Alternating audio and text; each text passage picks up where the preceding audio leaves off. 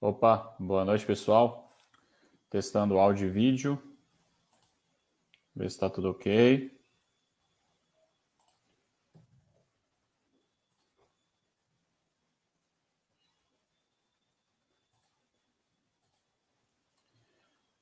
Boa noite a todos.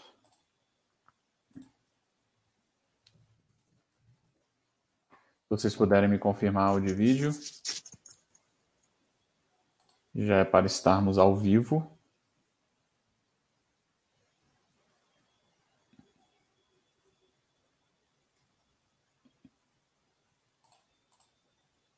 Eu preciso da confirmação dos colegas que já estão aí ao vivo para ver se está tudo funcionando direitinho.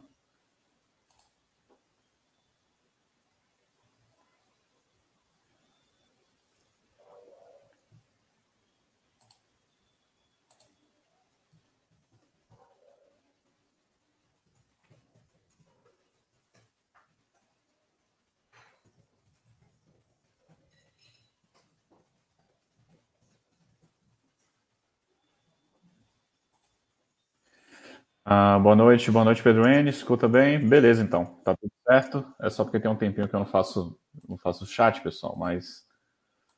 É... Deixa eu já mandar o convite aqui para nosso colega.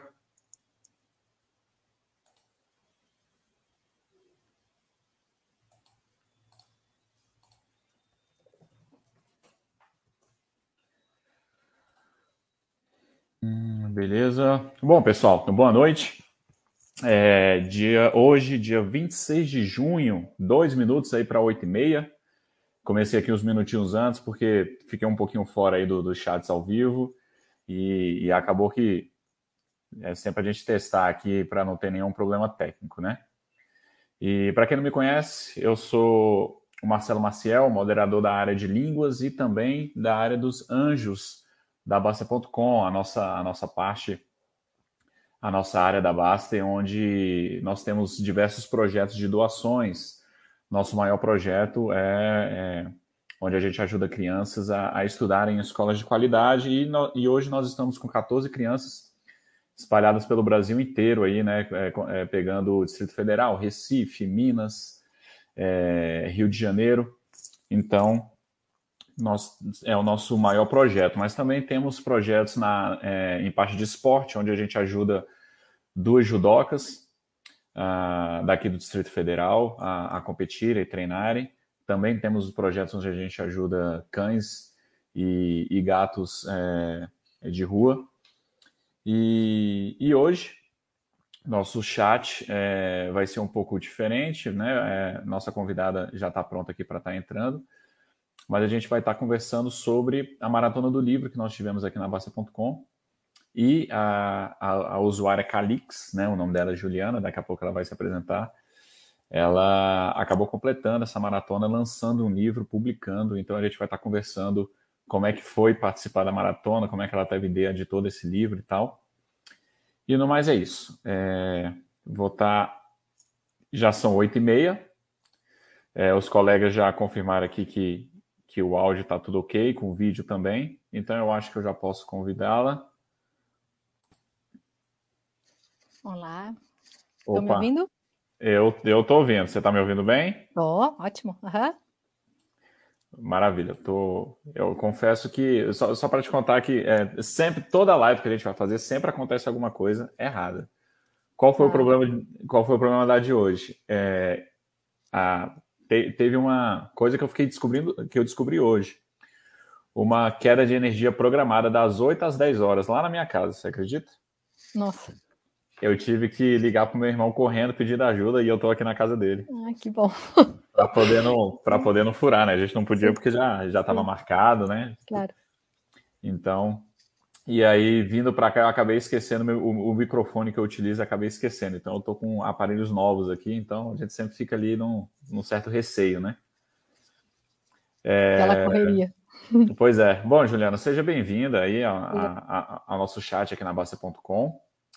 E eu, eu, dei uma pequena pincelada do que, que a gente vai estar conversando hoje, mas eu queria que você iniciasse se apresentando é, falando um pouco sobre você, né? Qual a sua atividade principal e tal, para depois a gente entrar um pouquinho mais no nosso assunto, de fato. Então, é, boa noite a todos que estão nos assistindo. É uma honra e uma alegria participar da comunidade da Baster e uma honra enorme estar aqui com o Marcelo e fazendo essa live com vocês para compartilhar um pouco da minha experiência, né, da, na maratona do livro, uma trajetória enorme que eu não imaginava que eu ia cumprir é, e não imaginava que tinha tantos detalhes para publicar um livro. E então, meu nome é Juliana Moreto, é, eu moro em Curitiba, sou catarinense, é, tenho 43 anos, tenho dois filhos, um de 7 e um de 3 anos. É, trabalho há 18 anos como analista judiciário na Justiça Federal, né, mas já trabalhei na Justiça Estadual e na Justiça do Trabalho. Né, e na minha trajetória, então, já pude trabalhar com direito criminal, direito ambiental, sistema financeiro da habitação, e nos últimos 10 anos, mais ou menos, eu estou na área de previdenciário.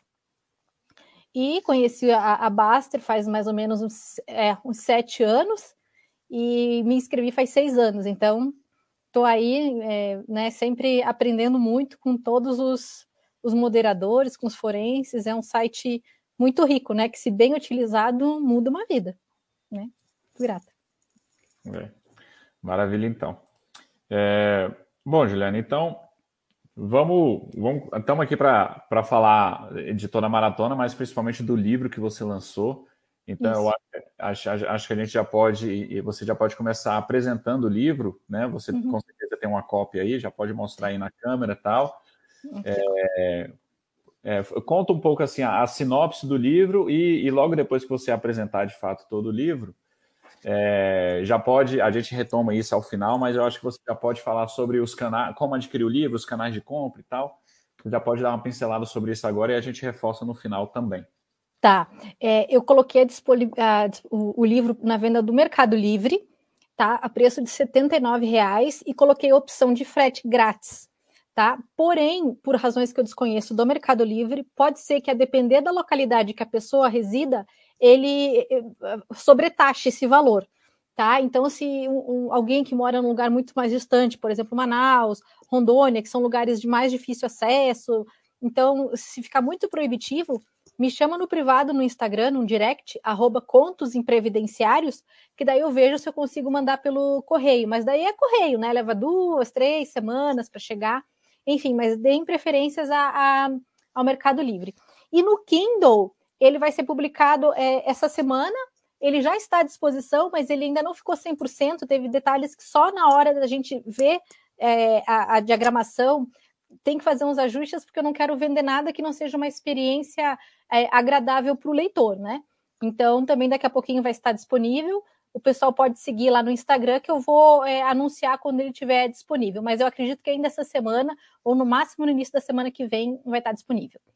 Tá. E falando do livro, né? Claro, o nome. Né, desculpa, né? Juliana, deixa eu só te interromper rapidinho. Perdão, uhum, claro. O, o, link eu posso tá, eu posso utilizar aquele que você me passou, posso estar tá colocando aqui no chat. Uhum. Tá bom. E no Instagram tem lá no, dos destaques e na, na descrição da bio ali, né? No link da bio, né? Para facilitar também. Tá. tá. E, e, só reforçando, pessoal, o, o, o Baster abriu aqui, é, permitiu que a gente fizesse esse bate-papo e que ela tivesse divulgando a obra que ela, que ela publicou, não só pelo fato dela ter participado da maratona, mas que também ela vai estar tá, é, contribuindo com parte da renda da arrecadação do livro para o projeto do Anjos da Baster. Tá é, okay? A ideia é, então, doar dois reais por livro físico vendido né? Porque tem todos os custos do Mercado Livre, o custo do livro. Então, assim, eu estou fazendo o, o, valor que eu mais baixo que eu puder para pegar dois reais de cada unidade e poder doar. Eu vou disponibilizar 600 unidades lá no Mercado Livre. Espero que eu venda, né? Para a gente conseguir aí um valor bem bacana para o pro projeto Anjos e eu vou contactar o Marcelo no dia que o depósito tiver e a gente vai avisar com certeza ali na, nos, né, na aba do projeto Anjos, enfim. Então também foi por isso, né? Eu não queria que algo fosse só é, para o meu, vamos dizer assim, desfrute, mas sim poder ajudar aí o projeto do, do Anjos, né? Porque foi um, um, uma maratona muito especial que o Baster lançou e que me trouxe muitos movimentos. Maravilha, então. O projeto Anjos com certeza agradece. E, bom, pode falar do. Vamos do aproveitar, então, né? Isso. Aqui. O, o nome do livro ele é bem intuitivo, né? Que ele é Contos Imprevidenciários. Porque na minha uh, trajetória profissional, já com direito previdenciário há quase 10 anos, o que eu mais vejo é a imprevidência das pessoas. Então, é, o futuro chega até elas, por isso que o subtítulo, né, contos imprevidenciários e o futuro chegou. Então, o futuro chega a essas pessoas e as encontra de mãos vazias ou parcialmente vazias, fazendo com que elas vivam todos os tipos de dificuldades porque não conseguem um benefício previdenciário, que já é para viver o mínimo, né? Porque a gente sabe que quando alguém vive só da previdência pública, é, tem uma vida muito limitada financeiramente. Então, é, foram padrões de casos com, quais, com os quais eu fui trabalhando ao longo de toda a minha trajetória profissional e transformei, retransformei, adequei em contos para relatar para as pessoas como é que é um pouco da realidade que eu consigo perceber a partir das análises dos processos. Então, por exemplo, é aquela senhora que ficou muitos anos é, como diarista, não recolhia o INSS, né? Recolher é pagar, né? O INSS, aí ficou idosa, estava criando os netos e estava tentando lutar por uma aposentadoria, que é assim, a gente vai em, em muitos locais no Brasil, essa é uma realidade. Ou outra pessoa que deixa tudo na mão do contador, o contador dá no pé, não paga o INSS e fica sem o benefício de pensão quando o marido morre. É, aquele que se aposenta pela loucura, né, por uma esquizofrenia, enfim, são N casos é, que eu vou retratando, né, adaptando em formas de histórias ficcionais, porque eu sinto que é, é, essas imagens elas ajudam a afirmar um conceito né, e mostram muito daquilo que o Baster fala. Porém, os contos assim são um pouco dramáticos, porque quando a imprevidência chega na vida das pessoas, as dificuldades não, não demoram para surgir. E aí eu resolvi ousar, e entre os contos, eu fiz uh, WhatsApp de dois sessentões, né? É, eu falei zup zup, né, para não falar o WhatsApp, mas o zup zup entre o, o reflitão e o sincerão, aqui, ó. O livro, ele é todo, as conversas deles é tudo como se fosse de WhatsApp. Tem meme, eu dei uma de pai, Painaldo, né, que vive fazendo uns memezinhos. Uhum. É, e aí, como eles são tios do Zup, né, todo mundo tem um tio do Zup na, na família, ou vários tios do Zup, que ficam mandando mensagem. Então, o Sincerão, o nome já diz, né, ele é meio Baster, assim, é, da voadora. Né, eu, eu, eu, me inspirei no Baster e no Babet Ecopar, que é um radialista argentino também, que, ó, né, sempre na voadora. E tem sempre um reflitão, né? Que sempre no, no site, no, no trabalho, nos amigos, tem sempre tá sempre no gerúndio, né? Ele vive no gerúndio. Tô aqui pensando, tô aqui refletindo. E aí vem as dificuldades deles, dos filhos, do, do, do genro sardinhão, é, do filho que vai gerir um regime próprio de previdência do município e não sabe administrar esse regime próprio, que também é outro problema que é, vai existir, né? O Brasil tem mais de 2 mil municípios com regime próprio de previdência, sendo que muitos desses municípios mal e mal conseguem viver com o recurso da União, os repasses da União. Então, como é que vai ser isso no futuro? Ainda nessas conversas, Marcelo, eu trago um pouco da minha experiência, porque eu tive a, a, a feliz oportunidade de fazer intercâmbio na Suécia há muitos anos, é claro, ainda estava no. A gente falava naquela época o segundo grau, né? Segundo grau, fiz segundo grau. E, e ali eu aprendi muito e vi, e, né, e pude acompanhar durante todos esses anos, é, com amigos, contatos, que mesmo num país como a Suécia, e eu trago nesses diálogos do Reflitão e do Sincerão, nesses ups-ups, mesmo lá, hoje, um aposentado que só vive com a pensão pública, vamos dizer, o INSS deles, recebe um benefício de mais ou menos mil dólares. O que para os padrões da Escandinávia é pouco, porque lá se gasta muito com calefação. Então, imagine se você tem um benefício de mil dólares, um país com custo de vida enorme, com uma crise energética que em alguns lugares a conta de luz quadruplicou, as dificuldades são as imensas. Então, uhum. qual a reflexão que eu vou trazendo? Se lá, na Suécia, que todo mundo né, fala que realmente não tem comparação com o Brasil, mas se lá a demografia se impôs e os aposentados que só vivem com o benefício têm muitas dificuldades. Eu já vi isso em Estocolmo, né? Pessoas na Vila do Sopão, quer dizer, num país como a Suécia, isso já é uma realidade. É, idosos que catam latinhas para latinhas, garrafas para complementar a sua renda, porque só uhum. aquela do público não dá. Então, se lá, que é um país rico, que é um país pouco populoso, já se está vivendo muitas dificuldades, Imagine num país como o Brasil, né, que, que, que é um país que está envelhecendo sem nunca ter sido rico. E aí que entra, para mim, a genialidade da filosofia Baster de nunca contar com isso. Né, de, de fazer a vida, claro, Perfeito. quem vai aposentar, vai aposentar, porque contribuiu, mas não contar só com isso, né, diversificar, porque se nesses países ricos já tem muitos idosos e muitos aposentados que vivem dificuldades, então o que será de nós, né? Então aí é, é genialidade, eu acho que do Basta de sempre, né, falar, porque não, eu não canso de escutar o Basta, porque, né, tem sempre que tirar a sardinhagem que tem dentro, né? É, com certeza. E, e, e essa mudança de, de mentalidade mesmo, né, de da gente não contar com isso e se por um acaso der certo, ser um bônus, não é da noite para o dia, né? Realmente tem que ser martelando para a gente poder, acho que amadurecer, né, nessa ideia de que é, é importante a gente a gente fazer a nossa por conta própria, né? Sim, sim.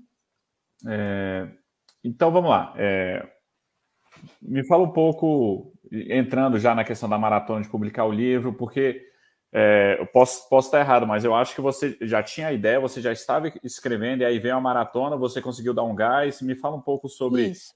como que surgiu é, a eu, ideia e é, como eu... na maratona, né? Ah, desculpa. Uhum. Bom, eu uh, sempre uh, quis escrever um livro, desde adolescente. Até anotei no meu diário e conto isso no livro.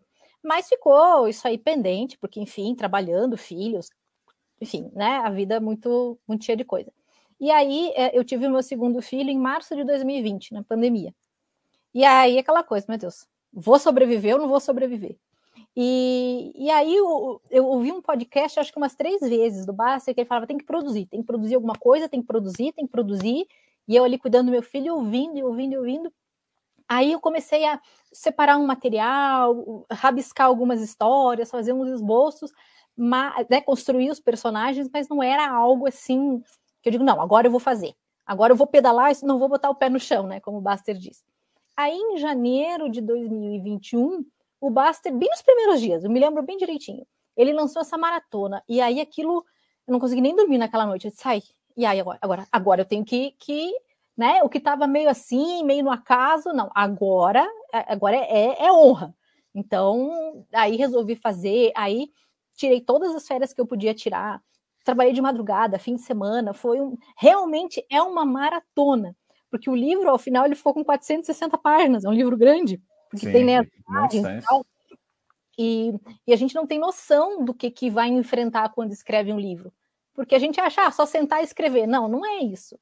A maratona, ela exige horas não, de te, não só de tempo físico, mas de tempo mental. Quer dizer, tô lá, lá lavando a louça, pensava em alguma coisa, né? Punha meu filho para dormir, ouvir algum podcast, um pod do Baster, algum ponto que eu achava importante aprender para trazer em imagens, né? Então, é, foi um aproveitamento de tempo muito bom é, que eu pude fazer, porque com dois filhos pequenos, realmente é, é muito, muita loucura. Mas ter conseguido isso me enche de muita alegria e muita gratidão ao Baster, né? Espero que um dia eu possa dar um abraço nele bem forte, assim, presencialmente, né? Por ter é, me proposto isso, nos proposto, e eu ter aceitado e, e, e combinado com esse propósito, com esse objetivo. É, você citou aí, foram mais de 400 páginas. Você consegue dizer mais ou menos quanto tempo levou, de fato, para você escrever? Olha, foi mais ou menos aí um ano e, um ano e meio, tá? Na, na uhum. parte da construção das histórias. Né? Então, como eram contos, eu fazia toda uma história, mandava para a revisora. Aí ela volta, aí vai e volta. Então, é, nesse vai e volta, aí foram quase dois anos. Depois tem mais a questão da diagramação, né, que uma coisa Sim. que eu aprendi, que eu não sabia. Eu achava que diagramar era igual você botar um texto no Word, quebra de página, arruma a margem. Não, tem nada a ver. A diagramação de um livro é página a página. Ah, mas é só texto. Não, mas é página a página. Porque é um trabalho artesanal. Um bom diagramador vai fazer isso. E como o meu livro tem muitos elementos gráficos, então tudo isso toma tempo, né? Uhum. Tudo isso, faz as provas. Mas é, eu penso que esse tempo só fez com que eu quisesse mais publicar o livro e, e trouxe toda aquela calma necessária para que essa gestação, né, que foi de quase, foram quase três anos, pudesse culminar aí num nascimento bem especial, bem, bem legal. Então, antes, antes, não, claro. É, mas antes de você, então, antes de você finalizar o livro mesmo, você já, você já tinha uma equipe de revisão junto Sim. de você, né? Isso. Eu tenho uma revisora, né, uma pessoa extraordinária, e é uma recomendação que eu é, falo para todos que quiserem escrever um livro, sobretudo se vão publicar fisicamente, né, que tenham um revisor. mas que o revisor ele não seja só um, é, é, um corretor ortográfico de português, que seja aquela pessoa que faça o, o, o advogado do diabo. Tá, mas por que isso? Por que aquilo? Olha, esse, esse parágrafo está aqui. Que tal trocar os capítulos? Né? Porque ele tem que ter, vamos dizer assim, a coragem de te botar à prova e você uhum. tem que ter a coragem de ser, às vezes, corrigido, porque às vezes eles têm razão. Né? A gente, às vezes, está tão apaixonado por aquela ideia que, às vezes, não vê que ela tem que ser ainda bem melhorada. Então, cada conto aí teve um, umas seis versões até a, a, a, vamos dizer assim, não, agora agora tá perfeito. Ainda assim saiu uma outra coisiquinha, assim, um errinho ou outro que vocês vão ver, mas dentro do contexto tá, foi super bem. Tá ok. É, acho que a gente pode voltar um pouquinho nesse assunto, mas é, voltando um pouquinho, me fala um pouco sobre a questão de direito autoral, registro na biblioteca. O que, que, que, você pode falar sobre isso? Tá. É, o, o, direito autoral, é, as pessoas têm muita dúvida, né? Eu também estudei um pouquinho, já na faculdade, depois. O direito autoral ele é protegido pela simples uh, criação. Então, vamos dizer, eu peguei uma folha de papel velha e escrevi uma poesia. Aquele direito já me pertence, porque está lá na lei, uma criação do espírito. Tá? O que acontece é a proteção desse direito. Né? Ou como é que eu vou provar que aquele direito é meu?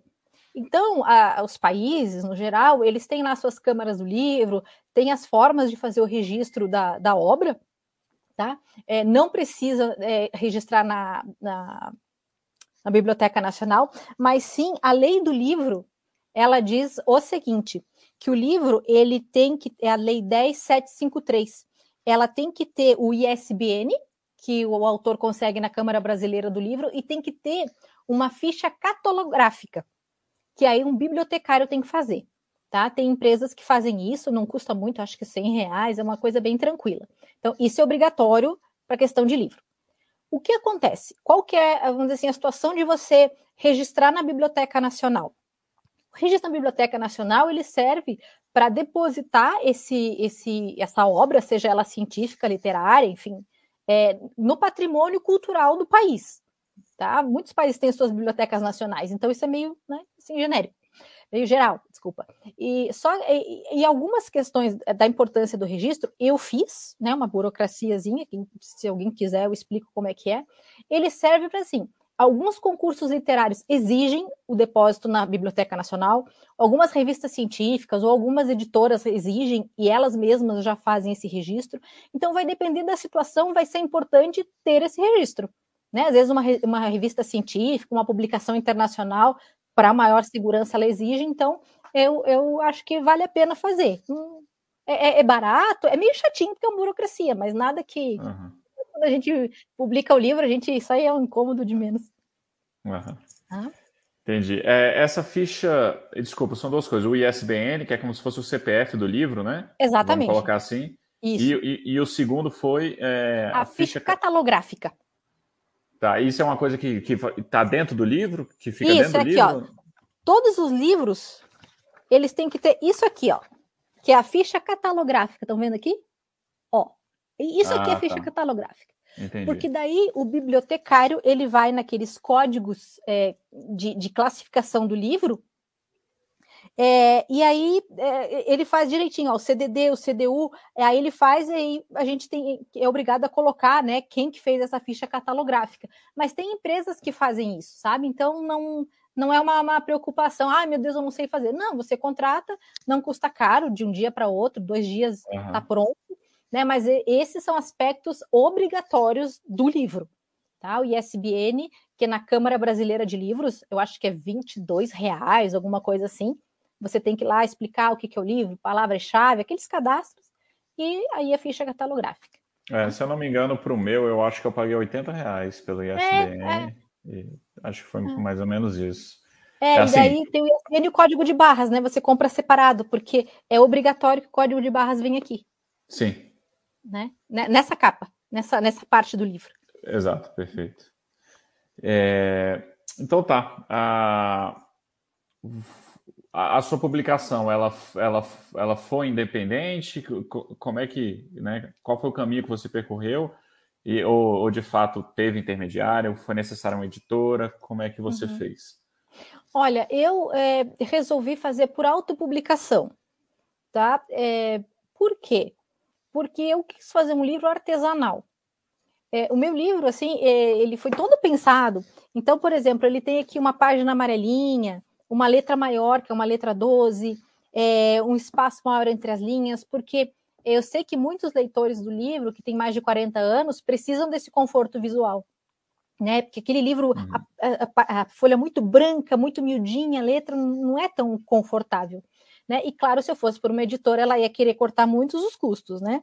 Então, esse foi um dos aspectos. Eu quis fazer, eu quis ser dona da minha obra. Então, eu fiz tudo sozinha. Então, contratei revisor, contratei capista e contratei diagramador. E um ilustrador, porque tem os memes, né? Eu não sou que nem o Painaldo, que sabe fazer uns memes maravilhosos, mas aí eu não, sei, eu tenho que contratar. Mas também isso né, foi o de menos. Mas eu recomendo que quem queira fazer um livro físico, que contrate um bom capista porque a capa é algo é, muito importante, a comunicação visual do livro. E eu contratei um capista, Marcelo, que ele entendeu a mensagem do livro e ele trouxe essa porta, que é aquilo que o Baster fala, né? A porta só se abre pelo lado de dentro. Então, aqui Sim. é uma pessoa que está indo para a porta da luz, que é a porta do conhecimento, para tudo na vida. Né? Que quando a gente está muito na sardinhagem, ou seja, na ignorância de qualquer aspecto, a gente está na escuridão.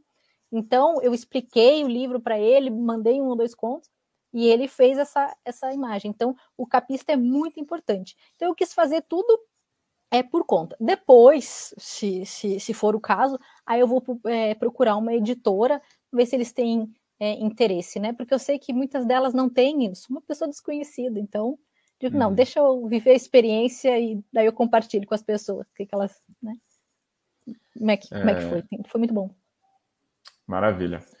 É, falar um pouco do, dos custos, né? O que você puder abrir, é, do, do, do, quanto que você gastou, né? Para o pessoal ter uma ideia de, de, Aí depois eu posso até compartilhar do meu. Sim. Naturalmente, é, eu não, eu não, não contratei esses profissionais que você comentou, então é, naturalmente a, a, qualidade da obra bastante inferior, mas, mas serve a título de comparação também, a claro. depender. Sim, é, até porque quem quiser fazer um livro, né, tem que ter uma noção de orçamento, né? Sim. Então funciona assim, para o livro físico, tá? É, um revisor, ele vai cobrar por página, um bom revisor, em torno de 13 a 15 reais por página. A página geralmente vai ter em 2.500, não, 1.200 caracteres, mais ou menos. Aí você combina com o revisor. Então, por página, tá?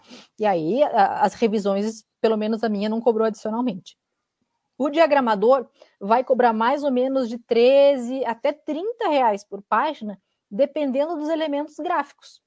Né? Às vezes tem livros técnicos, por exemplo, livros de engenharia, que tem muitas tabelas, muitos gráficos, tudo isso encarece. Mas assim, no geral, se for um texto mais simples, vai ser aí mais ou menos em torno de 13 a 15 reais por página. Tá? É, outro aspecto que o meu capista ele me recomendou e que foi muito bom ter seguido o conselho dele, foi o seguinte: se você for publicar um livro, publique com uma gráfica que seja especializada em livros.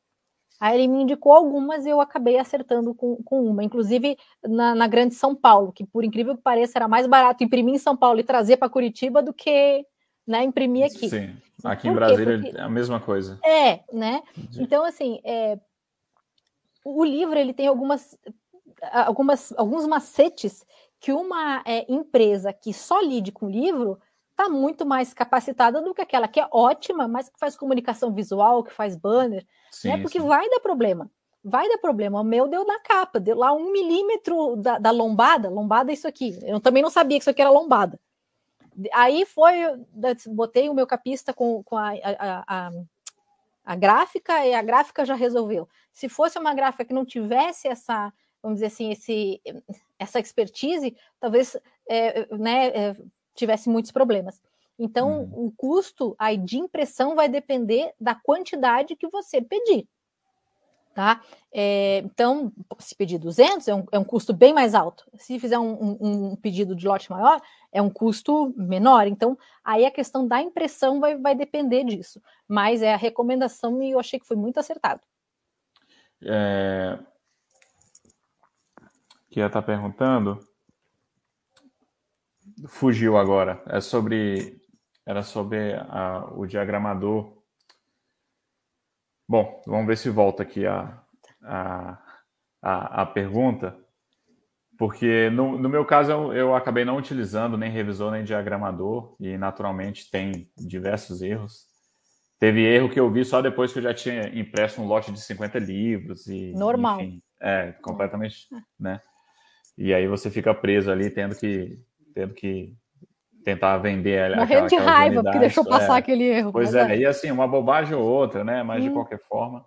É sim. É, então, revisor E outra coisa, só, né? Marcelo, complementando, aí o livro eletrônico é um custo à parte, tá? Mas também geralmente vai ser aí uns 10 a 12, 15 reais por, por, por página, né?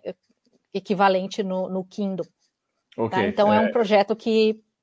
Isso, né? eu lembrei a pergunta aqui. É, você escreveu o livro no Word?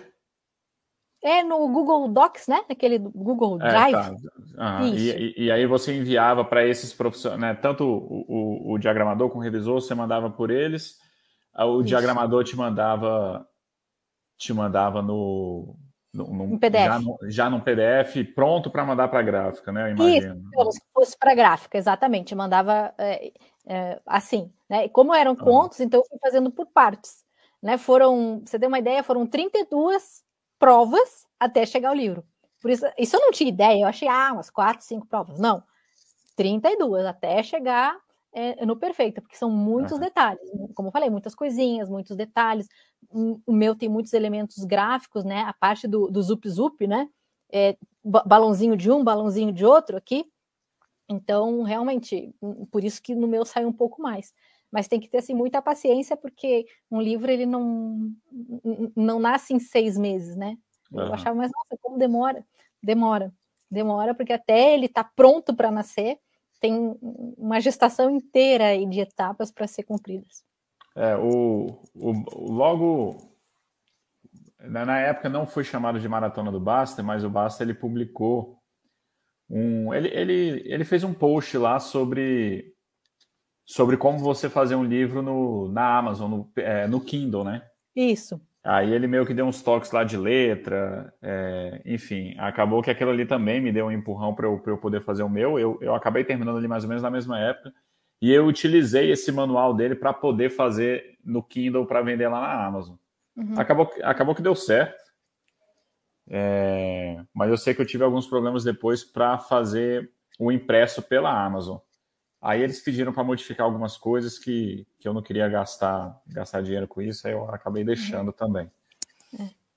Não é... dá para fazer, sabe, Marcelo? Mas agora, se você vai publicar e esse livro vai ter um livro físico, e você vai fazer um lançamento, ou seja, vai fazer uma coisa, vai, vai disponibilizar para qualquer, né, para um público, vamos dizer assim, totalmente desconhecido, aí é legal ter alguém que faça, porque Claro, às vezes um livro pequeno dá para fazer, mas um livro de 300, 400 páginas, a gente não tem conhecimento para fazer e às vezes pode ficar assim mal feito. Então, Sim. claro, vai depender do objetivo, né? Então, cada um vai ver aí dentro do seu propósito para fazer. O meu tem muitos elementos gráficos, eu não tinha a mínima condição de fazer a diagramação com, com toda a minha vida, minha rotina. Sim, sim. É, vamos um pouquinho aqui para as perguntas pergunta do pessoal. É, Deixa eu dar uma olhada aqui. Eu acho que eu, eu, dei uma pincelada aqui em algumas, eu acho que até já respondeu, mas de qualquer forma vamos dar uma olhada. O Bron está perguntando é, se as histórias do livro são reais, né? E compartilhar um pouco sobre o processo de pesquisa dessas histórias. Tá. As histórias do livro não são reais, elas são ficcionais. O que elas são são a representação de padrões que se repetem nos processos previdenciários. Tá? É claro que a, a, aquela avó que cuida dos netos e tem que sustentá-los com uma aposentadoria, ela existe em qualquer lugar do Brasil. E existe no meu livro. Entende? Então, hum. são, é, todas elas são ficcionais, até porque é, eu não posso usar um caso com o qual eu trabalhei por dever de sigilo e retratar. Isso seria uma infração funcional, né? Sim. Mas não, então são vários casos, várias situações, e claro, a, é, peguei a minha imaginação para transformar, uh, enfim, para fazer todas as histórias, né? Então, é, é, isso, são padrões que se repetem.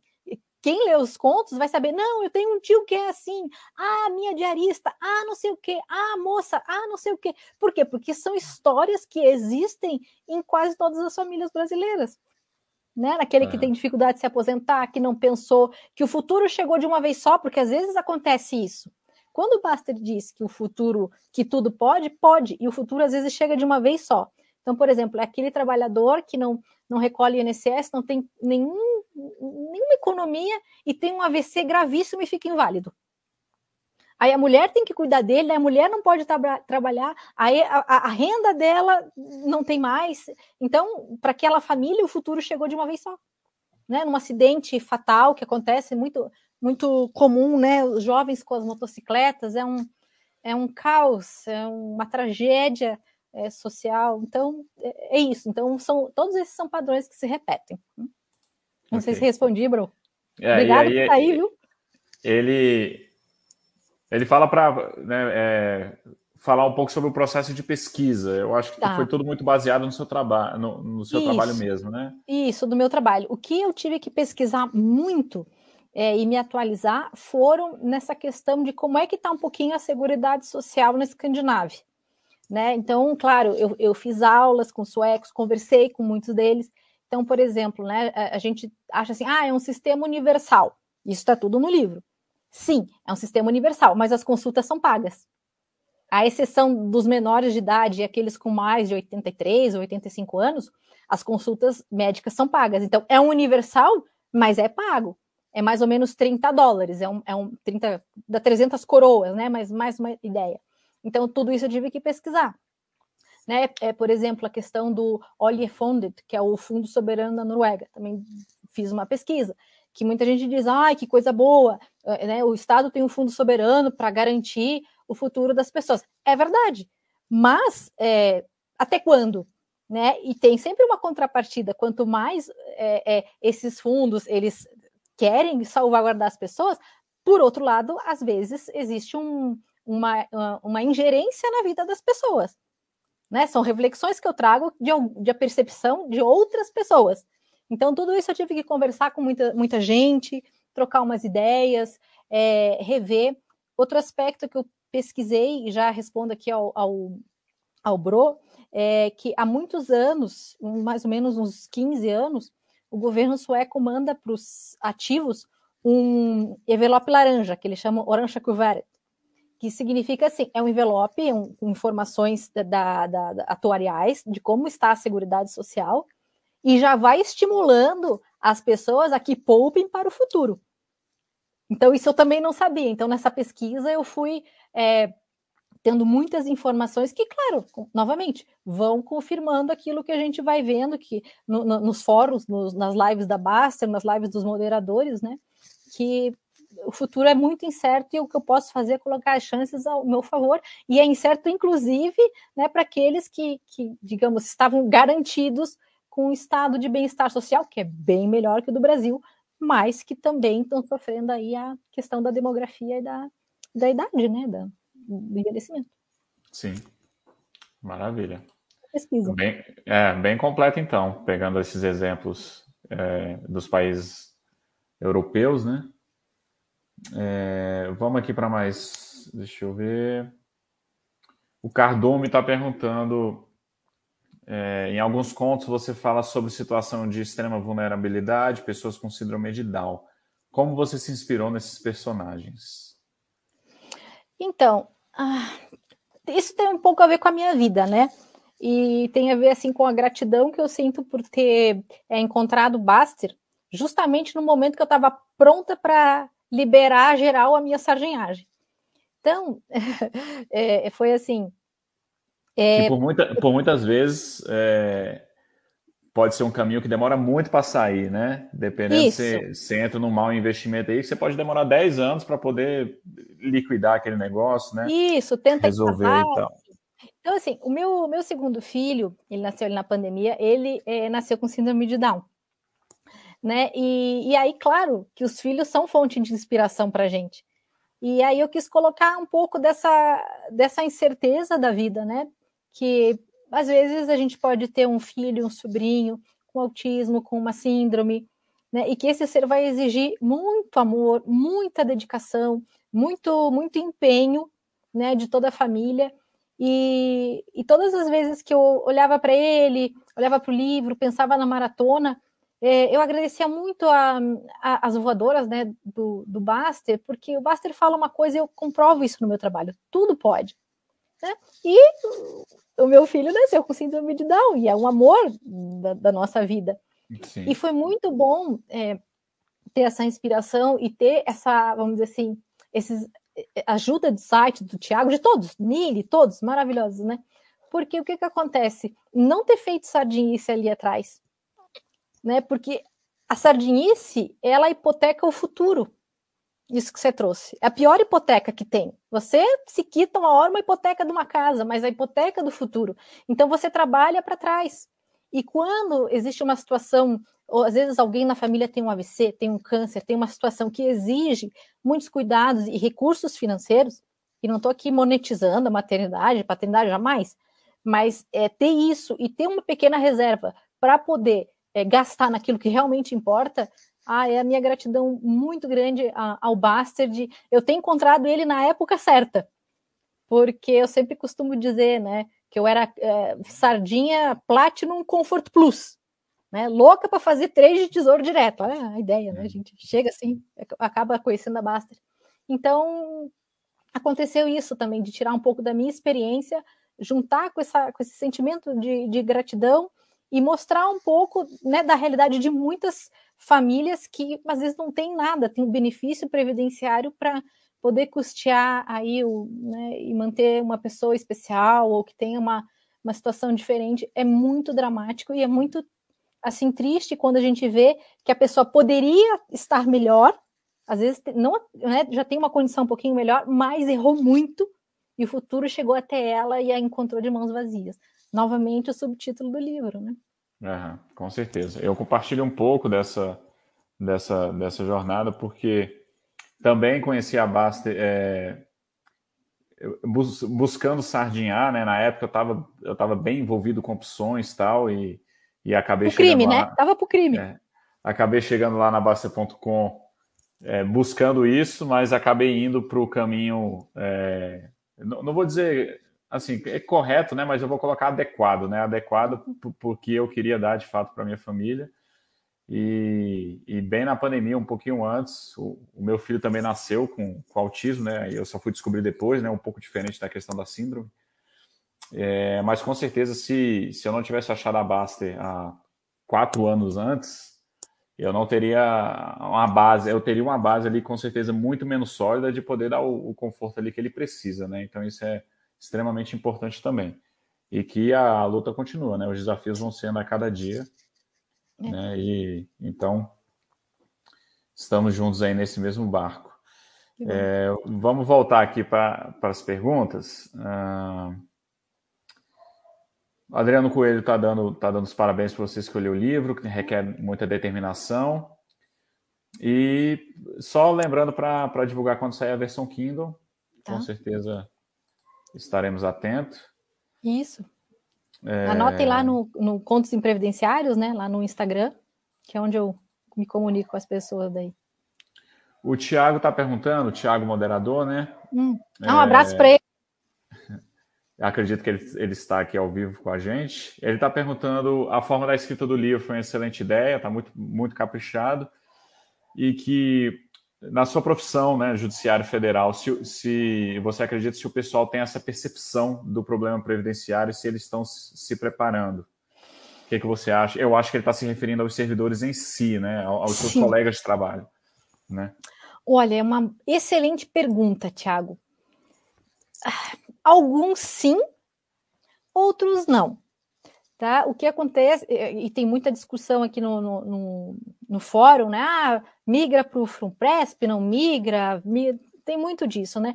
Cada pessoa tem a sua, o seu tempo de trabalho, tem as suas vantagens e desvantagens, é, mas eu sinto assim que é, a, falta muito chão pela frente de muitos colegas, porque é, o que, que acontece? Às vezes, a, vamos dizer, a estabilidade ela pode ser muito ruim porque a pessoa ela conta com aquilo, é, muitos, isso em todas as áreas, tá? Em todos os locais onde eu trabalhei.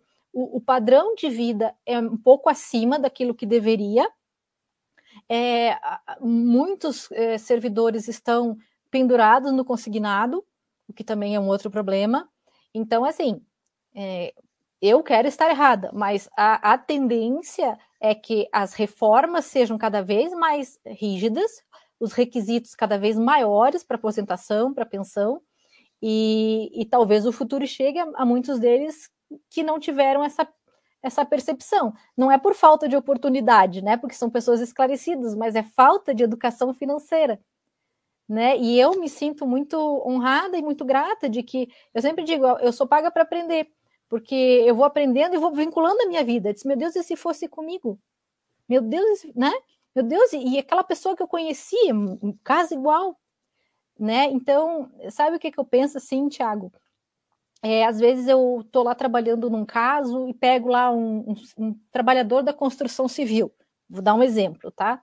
Aí tá lá todo o histórico contributivo dele. Ele já tem 65, 66 anos, ele quer se aposentar. Ele tem quatro anos de tempo de contribuição. Tá, às vezes não pôde, precisa pagar o INSS lá. Mas eu me pergunto, a gente sabe que é uma pessoa que trabalhou a vida inteira. Se a gente olhar para essa pessoa, ela tem calosidades nas mãos, ela tem todo, né, o corpo, né, forte de carregar saco é, de cimento, não sei o quê. Quatro Mas anos de contribuição, ela não pode se aposentar, né? Não, não, não pode. É no mínimo 15. Se for uma invalidez, né? pessoa, mas para isso, né? Tá. Sim. Então eu fico me perguntando, aonde é que esta pessoa esteve a vida dela inteira? Que ela não pensou nisso né? E eu olhava para mim, quando, eh, pelo menos quando eu conhecia a Baster, eu já era ser humano, eu não tinha dívida, né? E eu não queria, eu tinha pavor de chegar lá na frente, 60, 70 anos, e dizer, meu Deus, o que que eu fiz com a minha, com a minha vida? O que que, onde é que eu estive esses anos todos que eu não fui capaz de pensar um pouco, pelo menos, estou falando pelo menos, para ter uma reserva de emergência? Né? Onde, é que, onde, é que, onde é que essas pessoas estão? Onde é que nós estamos? né? Porque em questão previdenciária, é, Tiago, eu, eu, tenho comprovado, né? Posso estar errada, mas eu sou fruto daquilo que eu não pensei.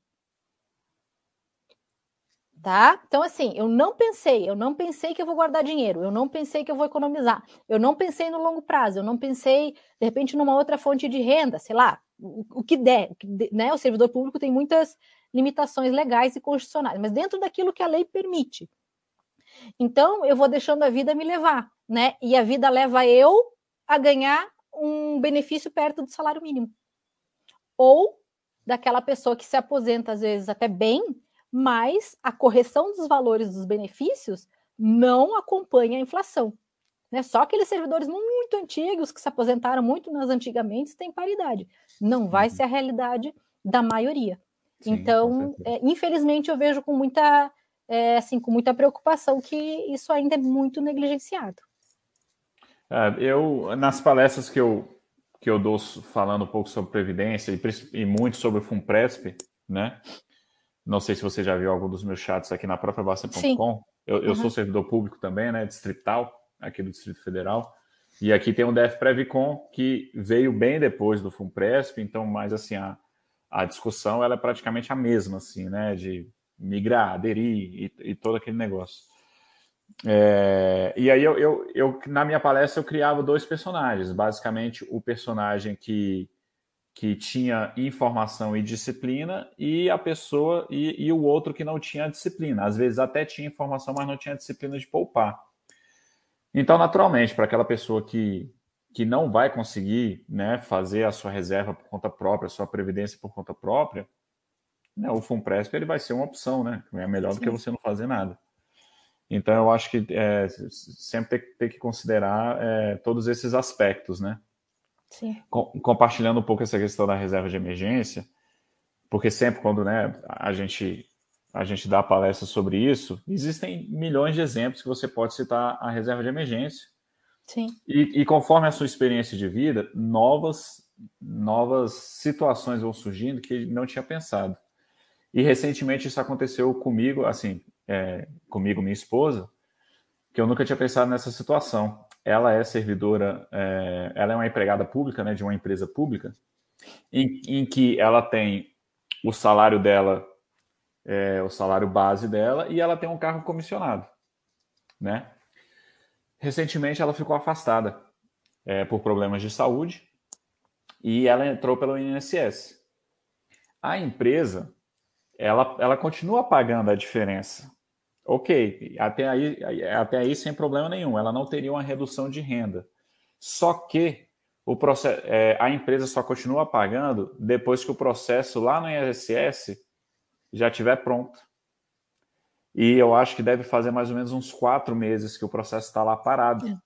É. E você não consegue acelerar isso de forma alguma, ouvidoria e tal. Então, assim, é, é resumo da ópera, né? Tem quatro meses que a minha esposa não recebe. Uhum. É, e a, o que está segurando esse gap é exatamente claro. a, reserva, é a reserva de emergência. E assim, é um exemplo que eu nunca tinha pensado, essa questão. Eu sabe, a, tanto eu quanto a minha esposa, a gente sabia que a empresa pagava a diferença do, do INSS, mas uhum. desde que o processo já estivesse pronto. E o negócio está uhum. congelado lá por quatro é. meses. É.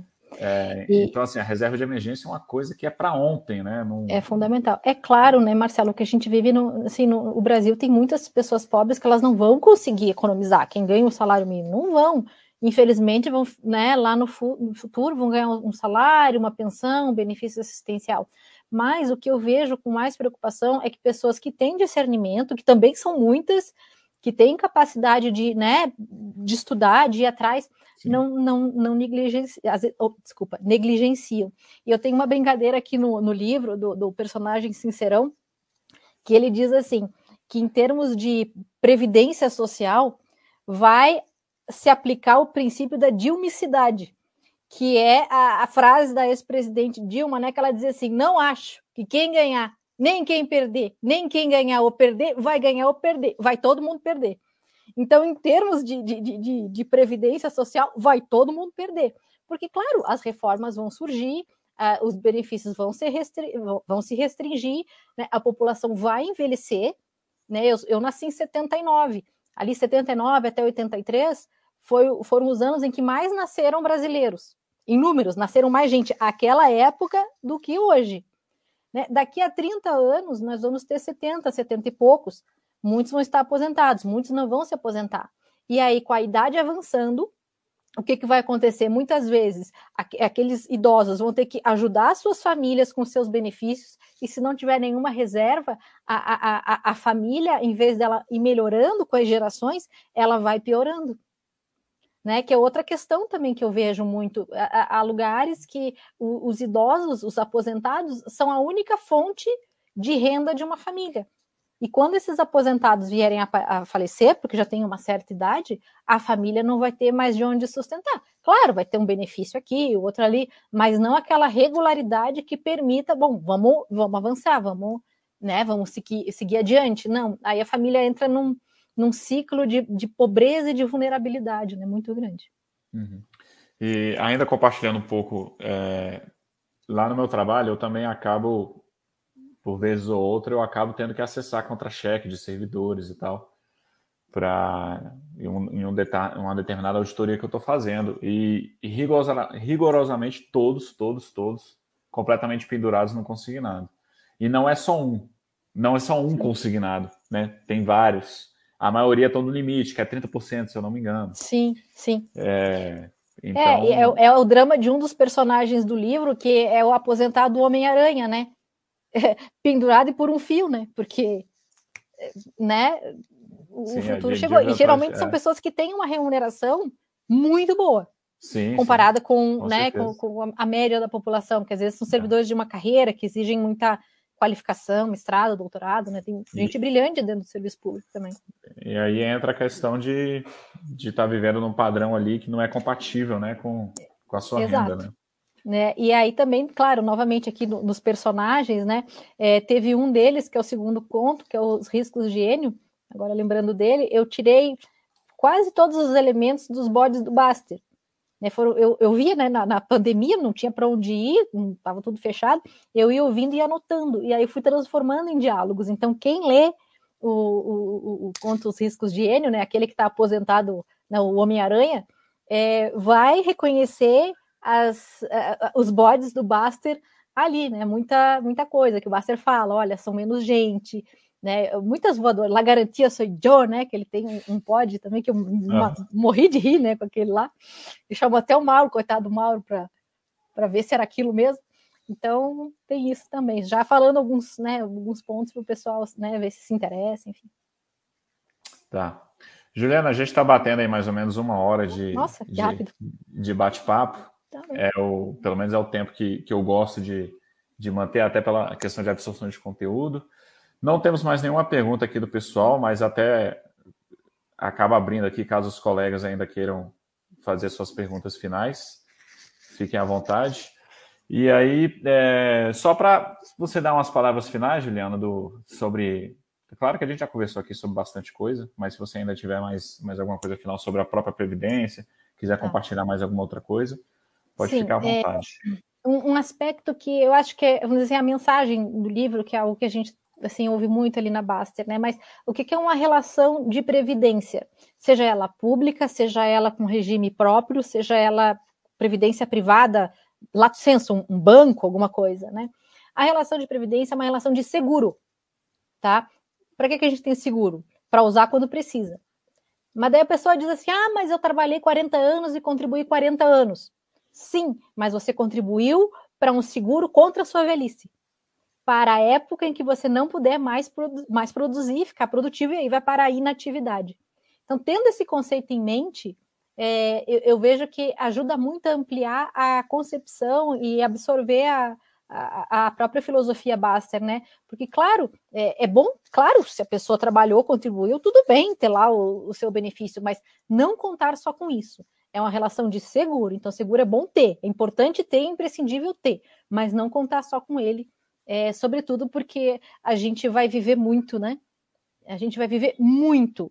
Nós, muitos de nós vai ser centenários e, e, e viver com muita escassez é, é, um, é, algo que a gente pode pelo menos pensar e diminuir os riscos, né? Como o Baster disse.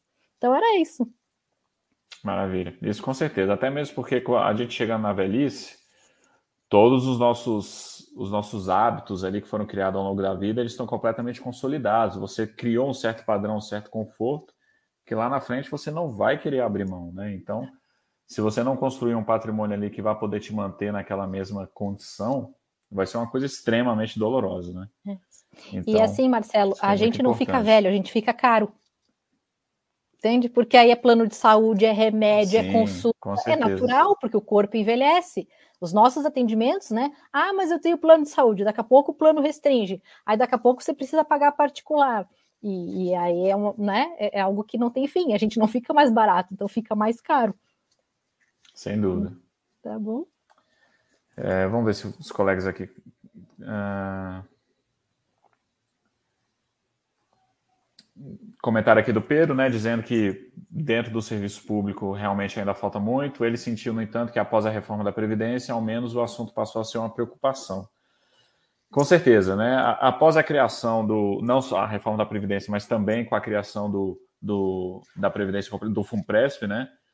O assunto de fato veio à tona, né? Eu, eu acho que ainda, aí já é uma opinião bem própria aqui mesmo, né? Eu acho que ainda tem algumas informações deturpadas assim, né? O próprio nome do regime para mim foi extremamente infeliz que o governo fez, né? É, é, regime regime complementar, eu acho que, enfim, é, acaba acaba não passando a informação que deveria passar, né? Mas de qualquer forma o assunto tornou-se uma preocupação maior e a gente espera que, que realmente melhore ao longo dos anos. E, e o Thiago comentando também que, bom, ele não é da área pública, né? Mas tem, tem contato com pessoas da área, mas o que ele percebe é que também no setor privado, principalmente as pessoas com mais idade, ainda tem muita resistência da realidade futura. Cara, isso aí com certeza, né? É a questão do, do imediatismo, né? Do consumismo e é, é, a quebra de é uma quebra de, de cultura mesmo que, que vai demorar milênios, né? Então. Sim. É, até porque o pensamento do Sardinha, o pensamento de que alguém vai cuidar de mim, seja esse um Estado, um regime, sei lá, um, né, ela é muito forte dentro do ser humano, né? E criar a própria individualidade requer um esforço individual e contínuo, né? Então, a tranquilidade financeira, né, a paz que o Baster fala, Na realidade, ela não é o fim, era o resultado de anos de estudo, de, de, de razoabilidade, de bom senso, né? Porque para quê? A gente quer ter uma tranquilidade, claro, para poder gastar com aquilo que interessa e não precisar ficar na fila uh, porque não consegue comprar um remédio ou porque né, tá, tá, passando dificuldades porque não pensou. Né? Eu acho que é muito ruim a gente se arrepender daquilo que a gente não pensou. Né, porque demonstra a nossa incapacidade de perceber e ser oportuno. Opa, isso aqui é importante lá na frente, isso aqui é importante. Né, sem histeria, sem ser avarento, sem ser mas é bem, é bem importante. E é uma questão, Marcelo, que é no mundo inteiro, sabe? Alguns países são mais poupadores, outros, mas a questão da previdência, ela é em todo mundo, e da imprevidência também. Né? Então, Sim. assim, eu convido as pessoas se, se sentirem à vontade para adquirir o livro. Vou ficar muito feliz se puderem me mandar um direct das impressões. Vamos ver se a gente consegue vender todos. Se não vender, não tem problema. Vamos lá ajudar a Baster e né, o Projeto Anjos, que é tão importante. Novamente eu agradeço aqui a você, ao Tiago, né, que é o saco de pancada ali do Baster, né, vivo levando a voadora ao Baster, ao Mili, que é um querido amigo.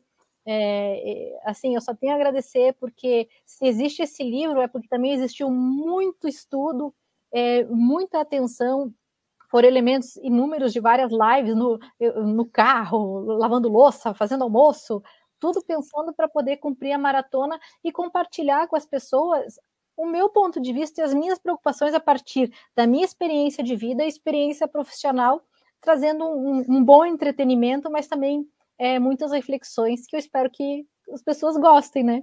Fiz com muito carinho esse livro e estou imensamente feliz e honrada de estar aqui com vocês. Maravilha, a gente que agradece. Só para finalizar um pouco o, o, o assunto e uma coisa que o, que o Basser fala é o ser humano tem muita questão da manada, né? E ele fala: você não, você não pode ir contra a manada, senão você vai se lascar. Você tem que simplesmente se afastar, não saber o que, que a manada está fazendo e seguir seu próprio caminho, né? Porque o que acontece? É, se você meio que vai na manada e faz tudo aquilo, mas você erra, ah, você errou com todo mundo, aquilo traz um certo consolo, é. né? O problema é quando você, se por um acaso você se afastou, você errar e você errou sozinho, né? Hum. Aí isso é que é doloroso. Só que você tem que aprender a de fato tomar suas decisões ali por conta própria, que naturalmente é, é pensar a... por conta própria, né? Assumir os riscos e por Sim. isso, como o Baster fala, não dá grandes passos, porque os erros aí são pequenos, né?